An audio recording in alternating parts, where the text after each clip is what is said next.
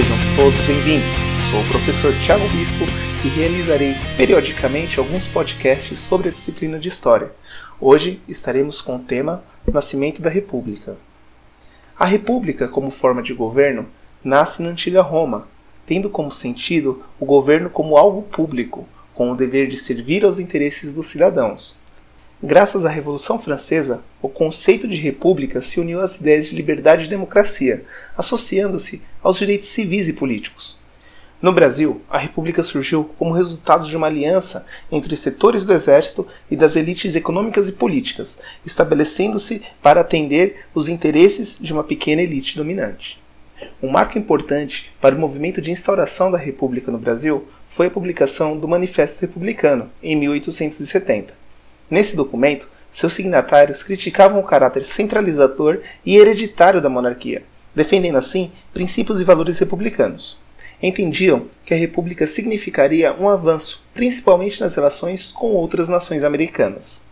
Dentro desse processo de despertar de ideias republicanas, devemos também destacar três grupos, ou melhor, pilares, que sustentavam a monarquia, mas que passam a enxergar a república como melhor opção. Primeiro, a elite cafeicultora como pilar econômico, depois a Igreja Católica como um pilar religioso e os militares como um pilar da força. Os conflitos com a Igreja foram causados por conta das divergências entre a ordem do Papa de que membros do clero e fiéis que fossem maçons abandonassem tal prática e a ordenação do imperador de que tal ordem papal não fosse cumprida. O posicionamento do imperador se deu pelo fato de que a maior parte da elite brasileira era maçom e católica. A questão militar foi marcada pelo fato do exército brasileiro, vencedor na guerra contra o Paraguai, ser desvalorizado e desprestigiado pelo governo. Porém, após o conflito com o nosso país vizinho, o exército encontrava-se em destaque e reivindicando melhores condições de promoção e papel social. Em relação à economia, os cafeicultores do Oeste Paulista usavam técnicas modernas em sua produção e não dependiam mais de trabalho escravo, julgando assim que o governo imperial não atendia mais suas demandas.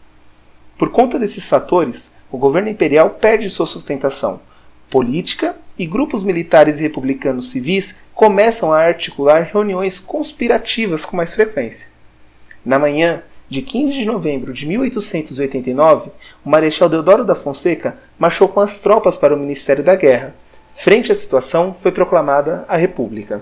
O imperador preferiu não resistir, cedendo ao poder das tropas estava assim consolidada através de um golpe militar, o fim da monarquia e início da república. Iniciou-se então o período conhecido como República da Espada, entre os anos de 1889 e 1894. O comando do governo foi dado a Marechal Deodoro da Fonseca, que iniciou uma série de mudanças sociais, culturais e políticas, como o envio da família real para o exílio na Europa e a naturalização de estrangeiros imigrados. Em 1891, foi promulgada a primeira Constituição para o país. Alguns pontos merecem destaque. O Brasil passa a ser uma república presidencialista. A existência de três poderes, executivo, legislativo e judiciário, não existe mais o poder moderador que dava poderes decisivos ao imperador. A educação laica, liberdade de culto religioso e casamento civil.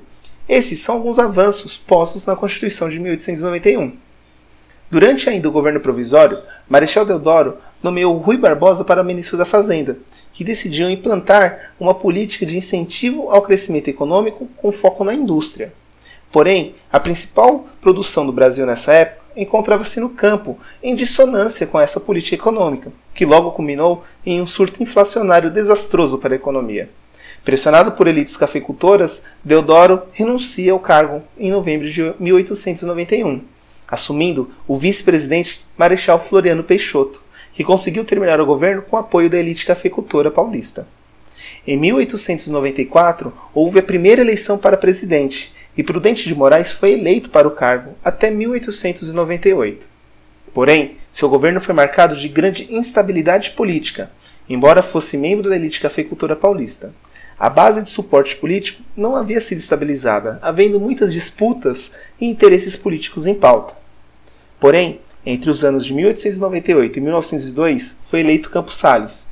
Em sua gestão, consolidaram-se mecanismos de poder que constituíram as bases da República Oligárquica, a política de governadores e o fortalecimento do coronelismo. O coronelismo foi uma prática muito utilizada por grandes proprietários e fazendeiros poderosos. Era uma espécie de compra de votos, que se dava de duas maneiras. Primeiro, por meio da coerção violenta, onde o empregado era obrigado a votar em determinado candidato ou sofreria castigos. E segundo, pela troca de favores, que variavam entre alimentos, empréstimos de dinheiro ou de medicamentos. Devemos destacar também, nesse período, a política de defesa e valorização do café. O café era o principal produto exportado pelo Brasil, garantindo grande poder à oligarquia cafeicultora. Porém, o aumento da produção no final do século XIX provocou a queda nos preços do produto no exterior. Com isso, o governo federal lançou planos para restabelecer o seu alto valor. A principal medida ficou conhecida como Convênio de Taubaté, que funcionava da seguinte forma: o governo compraria o estoque excedente de café, retirando do mercado uma parte da produção para que houvesse novamente sua valorização. Porém, ao invés de desestimular os cafeicultores com tal medida, houve um movimento contrário. A expansão dos cafezais se intensificou. Ponto importante nesse momento político foi a instauração da política café com leite, que favorecia duas grandes oligarquias brasileiras, a dos cafeicultores do estado de São Paulo e dos produtores de leite e maior polo eleitoral de Minas Gerais. Outro ponto importante a ser destacado são os conflitos no campo, nos quais destacarei dois: a Guerra de Canudos e o Cangaço. Antônio Conselheiro foi um grande líder comunitário, religioso e político na região nordestina. Pregava mensagens religiosas pelo sertão, aconselhando os sertanejos. Organizava-os para a construção de igrejas, casas, açudes e colheitas. Em 1893, consolidou uma comunidade conhecida como Canudos, reunindo entre 20 a 30 mil moradores. À medida que Canudos se desenvolvia, criava tensões com a igreja, que perdia fiéis, e com grandes fazendeiros, que perdiam sua mão de obra.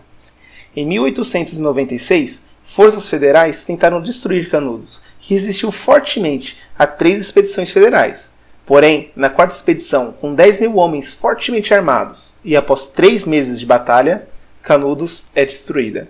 A maioria dos habitantes é morta, mesmo após o rendimento dos que haviam sobrevivido ao confronto.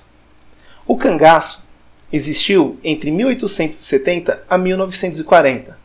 Eram bandos armados que percorriam o sertão nordestino promovendo assaltos e atacando fazendas e estabelecimentos comerciais. Despertavam medo e fascínio sobre os camponeses, que se sentiam vingados em relação aos grandes fazendeiros. O mais famoso cangaceiro foi Virgulino Ferreira da Silva, conhecido também como Lampião.